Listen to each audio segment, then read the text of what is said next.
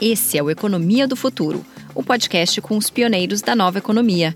De Berlim, aqui é Melina Costa. Imagina um lugar onde 35 milhões de pessoas não têm acesso à água potável e precisam, em muitos casos, andar quilômetros e equilibrar baldes na cabeça para garantir o próprio abastecimento. Nesse mesmo lugar, há 100 milhões de pessoas que não têm acesso à coleta e tratamento de esgoto, o que expõe a população a uma série de doenças que a humanidade já aprendeu a evitar faz séculos. Pois esse lugar é o Brasil dos dias de hoje. Nesse episódio, a gente vai explorar por que o Brasil, um país de renda média e uma das maiores economias do mundo, ainda tem tanta gente presa em um esquema medieval de saneamento. Esse cenário é ainda mais absurdo quando se leva em conta a quantidade de inovação nesse setor. Porque, sim, também há disrupção no saneamento básico. Aqui a gente vai falar do projeto do Bill Gates, que há 10 anos tenta reinventar o vaso sanitário, e também de uma nova forma de ver o excremento humano. Ao invés de tratá-lo apenas como resíduo, já há experiências em algumas cidades ao redor do mundo onde esgoto é transformado em biogás, que serve, por sua vez, para geração de energia elétrica. Minha entrevistada de hoje é Renata Ruggiero, diretora-presidente do Instituto Iguá, que é ligado à Iguá Saneamento, uma empresa privada do setor. Um dos projetos da Renata foi a criação do Fundo IPU, que hoje reúne filantropia e capital privado para acelerar startups e organizações sociais do setor. Então, como você deve ter percebido, inovação é um dos principais temas desse episódio, mas talvez um pouco diferente do que você esteja imaginando. No contexto brasileiro, não é só a tecnologia que está faltando, mas sim uma maior coordenação dos atores envolvidos no saneamento e também novas formas de financiar projetos.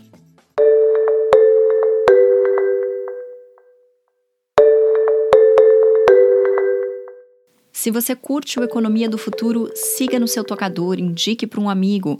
Isso ajuda muito na sustentabilidade desse projeto. Esse podcast foi editado para que você aprenda mais sobre a economia do futuro que estamos construindo hoje, mas sem interromper as suas atividades do dia a dia. Então, se você está fazendo exercício, limpando a casa ou se está caminhando do trabalho, bom proveito. A partir desse momento, o episódio tem 23 minutos.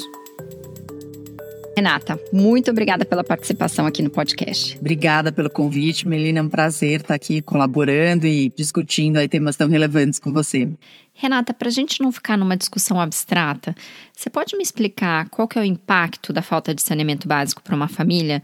Como é que é a vida no dia a dia dessas pessoas e quais que são os impactos de curto e longo prazo para a sociedade como um todo? Eu gosto sempre de dar um exemplo que é o exemplo assim, quando uma criança vive, né, com um esgoto a céu aberto ali numa favela, no centro urbano aí, e ela fica doente, o que que acontece? Ela falta na escola, a mãe falta no trabalho e ela vai para o posto de saúde. Então, só nesse exemplo, você vê aí o impacto que, que já tem aí esse. Outro fator que também sempre me choca muito quando é, eu vejo esse estudo, que é um estudo que correlaciona uh, a falta de saneamento com o desenvolvimento das crianças na primeira infância. E é um estudo de Harvard que mostrou que as crianças que vivem nesse contexto e ficam continuamente doentes, o que, que acontece? Né? Na primeira infância, você tem 80% da tua energia vai para o desenvolvimento cerebral, das sinapses. Quando você está lá com diarreia e outras doenças constantemente, isso drena a energia do teu cérebro para ativar o sistema imunológico e você poder sobreviver. Então, essas crianças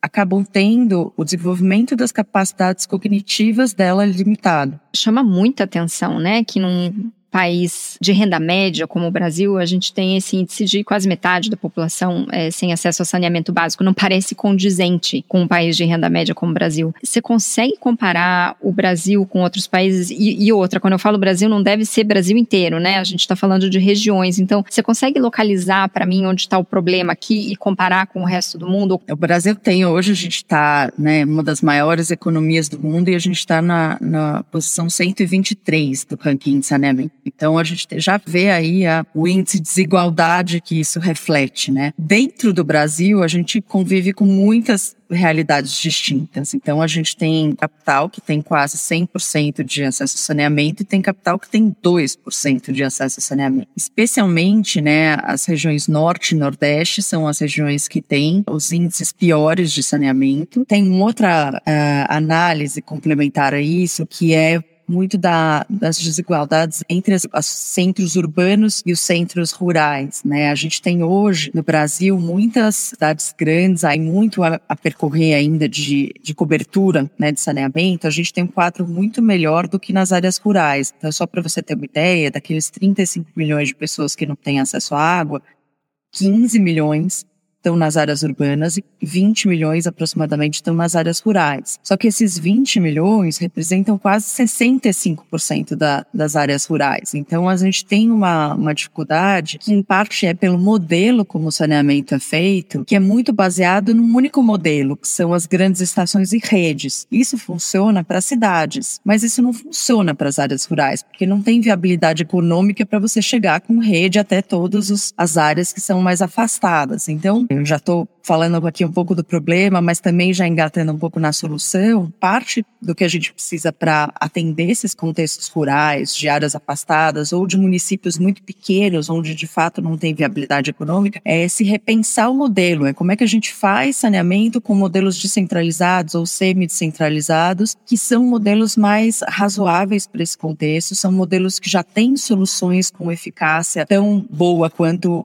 o tratamento feito numa grande estação. São modelos que podem envolver na sua gestão a própria comunidade, mas são modelos que precisam ser incentivados, né? Desde o do contexto regulatório até do o contexto de financiamento, esses modelos ainda não são muito conhecidos. Vamos entrar então é, nisso que você acabou de comentar. O que, que são essas, é, esses modelos descentralizados? Porque a gente conhece o centralizado, né? Grandes estações de tratamento, obras de larga escala, todo mundo já viu essas tubulações sendo colocadas ou consertadas, né? Quem mora Exato. em grandes cidades. Mas o que, que é esse modelo modelo alternativo descentralizado?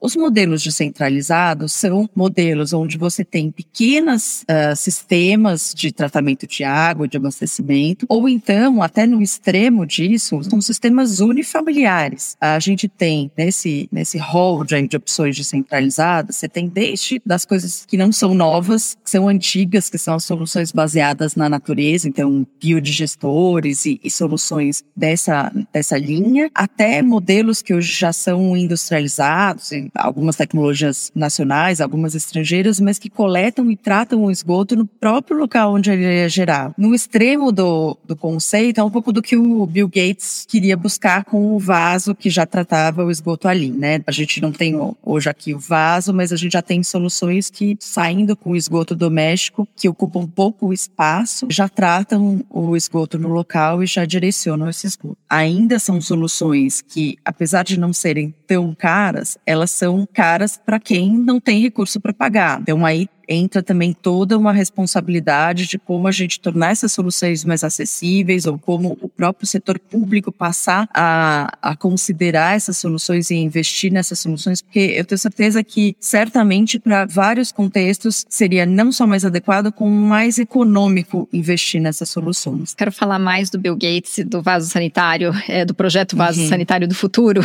é, mas um Sim. pouquinho mais para frente. Agora vamos focar um pouco no sistema de gestão, que eu acho que é aí que tá. deve evitar boa parte dos problemas que você comentou, né? Você falou regulação, você falou financiamento. Então, você me corrige se eu estiver errada, Renata, mas eu tenho a impressão de que por trás da falta de saneamento básico parece ter um problema de incentivo. Porque no Brasil são os municípios, e aí, em última análise, os prefeitos, que são responsáveis pelo acesso da população ao saneamento. Só que investir em tratamento de esgoto, assim, pelo menos é o que a realidade mostra, não parece ser uma grande prioridade política, porque acho que tem outros, talvez outros projetos mais visíveis que parecem pagar dividendos eleitorais mais facilmente, sem falar dificuldades técnicas e financeiras, porque muitos municípios são pequenos e assim, lembrando que o município é o elo mais frágil, né, da administração uhum. pública, exatamente, especialmente no caso de pequenos municípios, para tocar efetivamente projetos é, que podem ser de uma complexidade razoável né? Então, assim, você pode me contar como é que essa atual é, estrutura de governança do, do saneamento está ligada aos problemas que a gente tem hoje? Bom, primeiro que a gente tem no Brasil uma, também uma, uma realidade muito diversa de municípios, então a gente tem mais de 5 mil municípios no Brasil e boa parte deles são municípios pequenos. Então você imagina que boa parte desses prefeitos, ao assumirem seus mandatos tal, não sabem nem por onde começar. Eu não estou nem entrando na análise política da coisa, mas uma análise de capacitação técnica mesmo, né? Um dos gargalos que a gente vê, por exemplo, nesses municípios pequenos, são que municípios até 50 mil habitantes, eles têm que recorrer a recursos da FUNASA para implantar as infraestruturas de saneamento. Só que para isso, eles, para destrapar esses recursos, eles precisam desenvolver o plano municipal de saneamento. E a maior parte dos municípios nem consegue desenvolver esse plano ou copia o plano de um outro município. Só que um plano de saneamento não é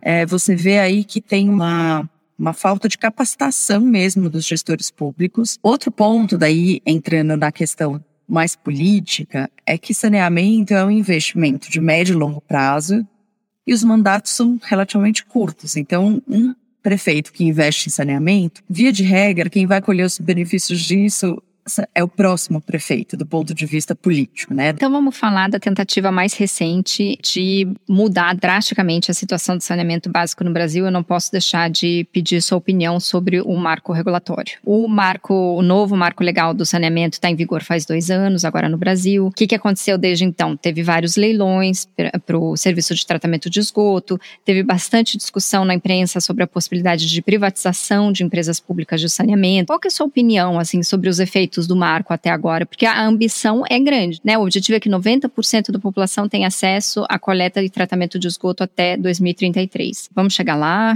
Melhorou alguma coisa com o marco? Não, a gente vai chegar lá um dia, se Deus quiser.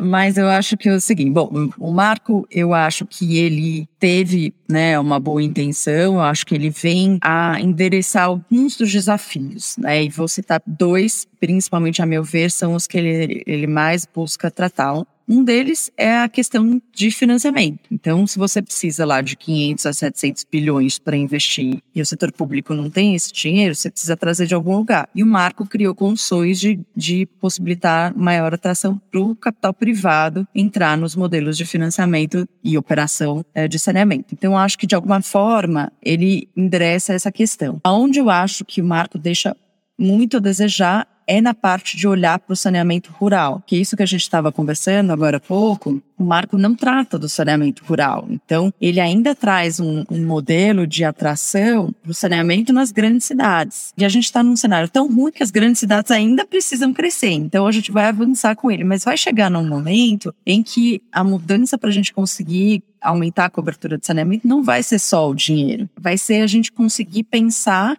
em lugares onde não tem a viabilidade econômica, como é que a gente consegue criar estruturas blended, né, onde você consiga reunir o capital catalítico, que se chama, né, que é o capital aí voltado para o desenvolvimento, o mesmo capital público, com o capital privado, para garantir modelos que façam a conta fechar para poder né, atender essas localidades que são né, muito numerosas no Brasil, esses municípios pequenos, e que hoje, por si só, não vão gerar interesse do capital privado, porque são lugares onde não tem essa viabilidade econômica. Então, falando no que precisa ser feito e, mais especificamente, no que, que o Instituto Iguá faz e como é que ele contribui né, para esse processo. O Instituto constituiu recentemente um fundo, o Fundo IPU, e esse fundo ele é em parceria com outras organizações, para apoiar projetos de startups e organizações sociais. É um modelo de blended finance, né? Então tem participação de investidores, mais pacientes, talvez do que os investidores uhum. tradicionais, mas também da filantropia. Me conta um pouco desse fundo. Quem que está participando? E mais importante, eu acho que por que, que a Igual optou por esse modelo? Quando a gente foi né, fazer na nossa teoria da mudança, né, do Instituto Igual, onde a gente desenhou lá, onde a gente acreditava que precisávamos, são os maiores desafios e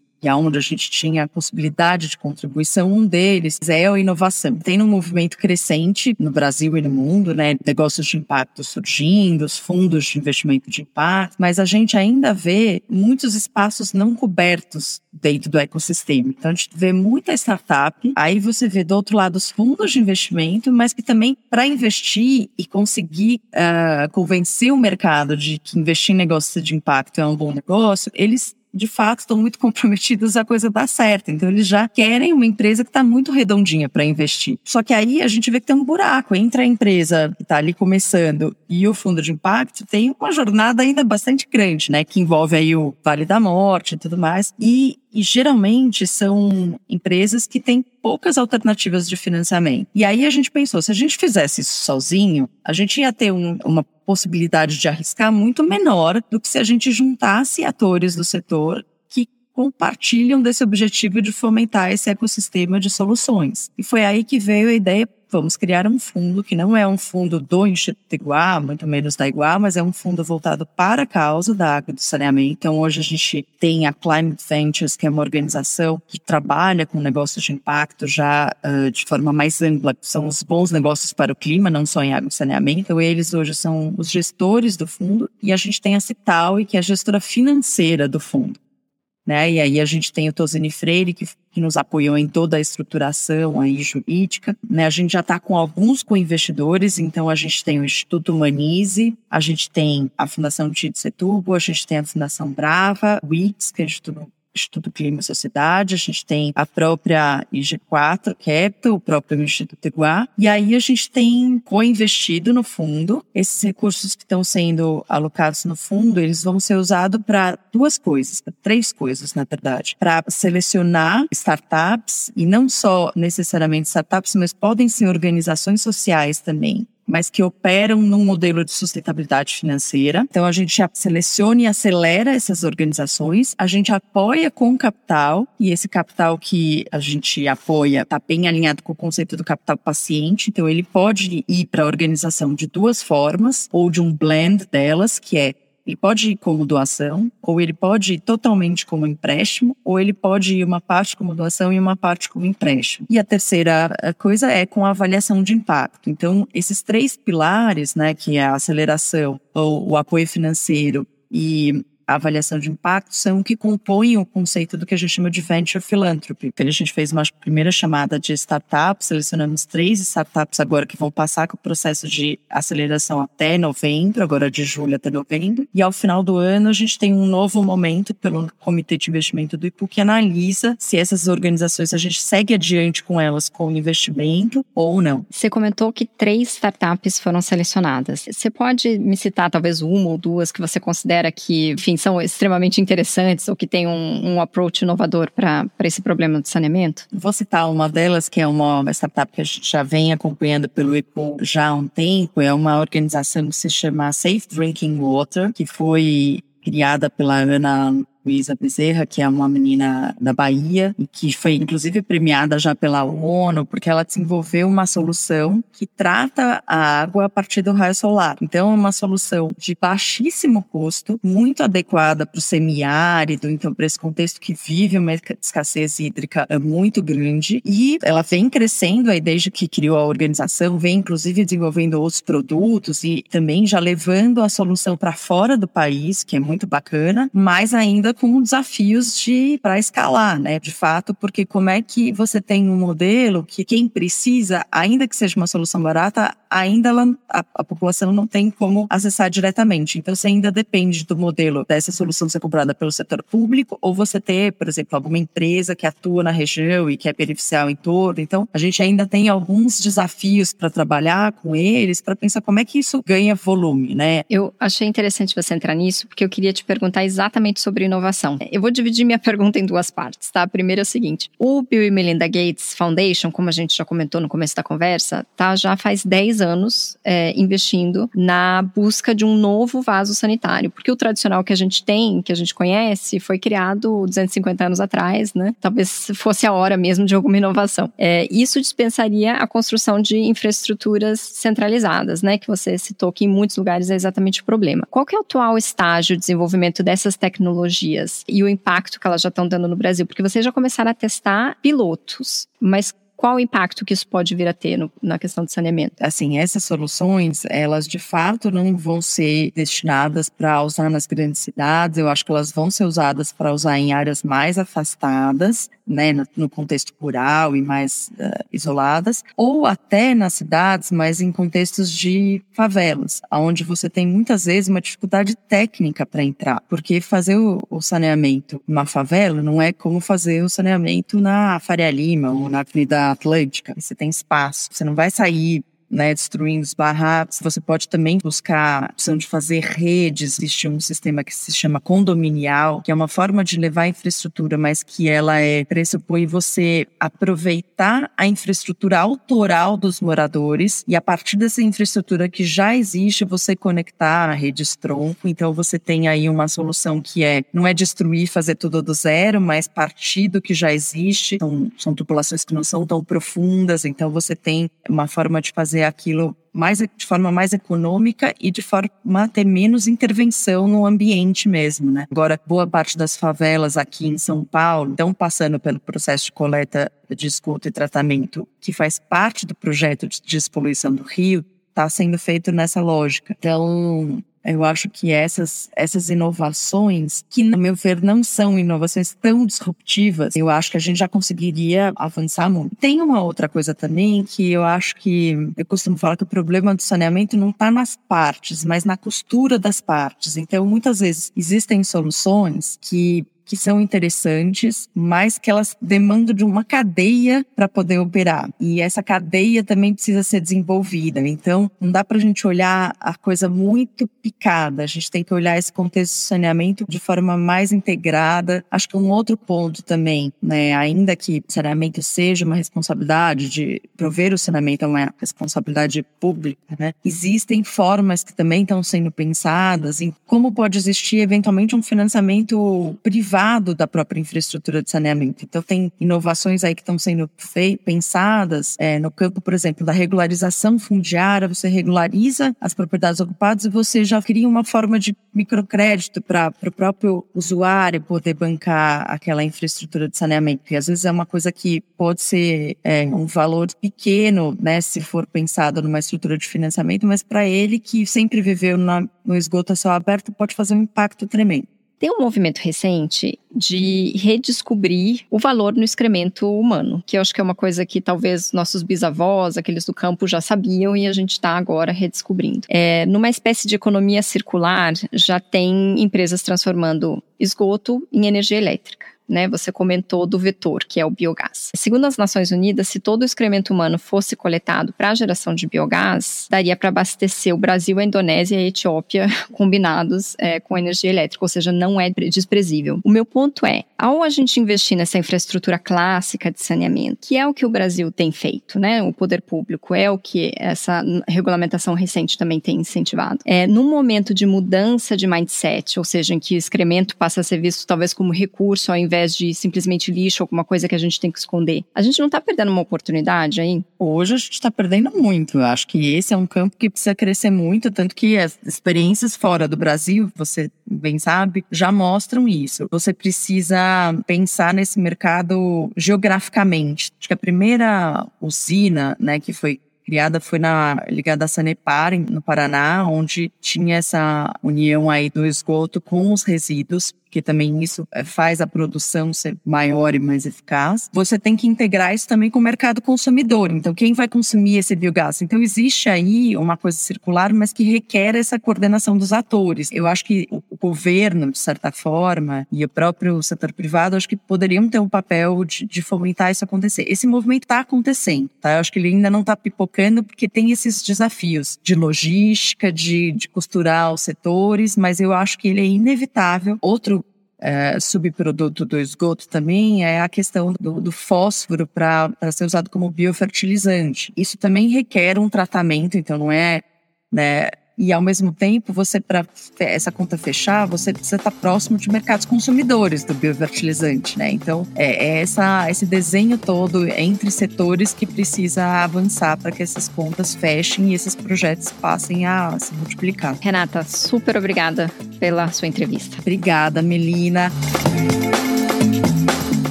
Esse foi o Economia do Futuro. Se você curtiu esse episódio, siga no seu tocador indique para os seus amigos. Isso ajuda muito na sustentabilidade desse projeto.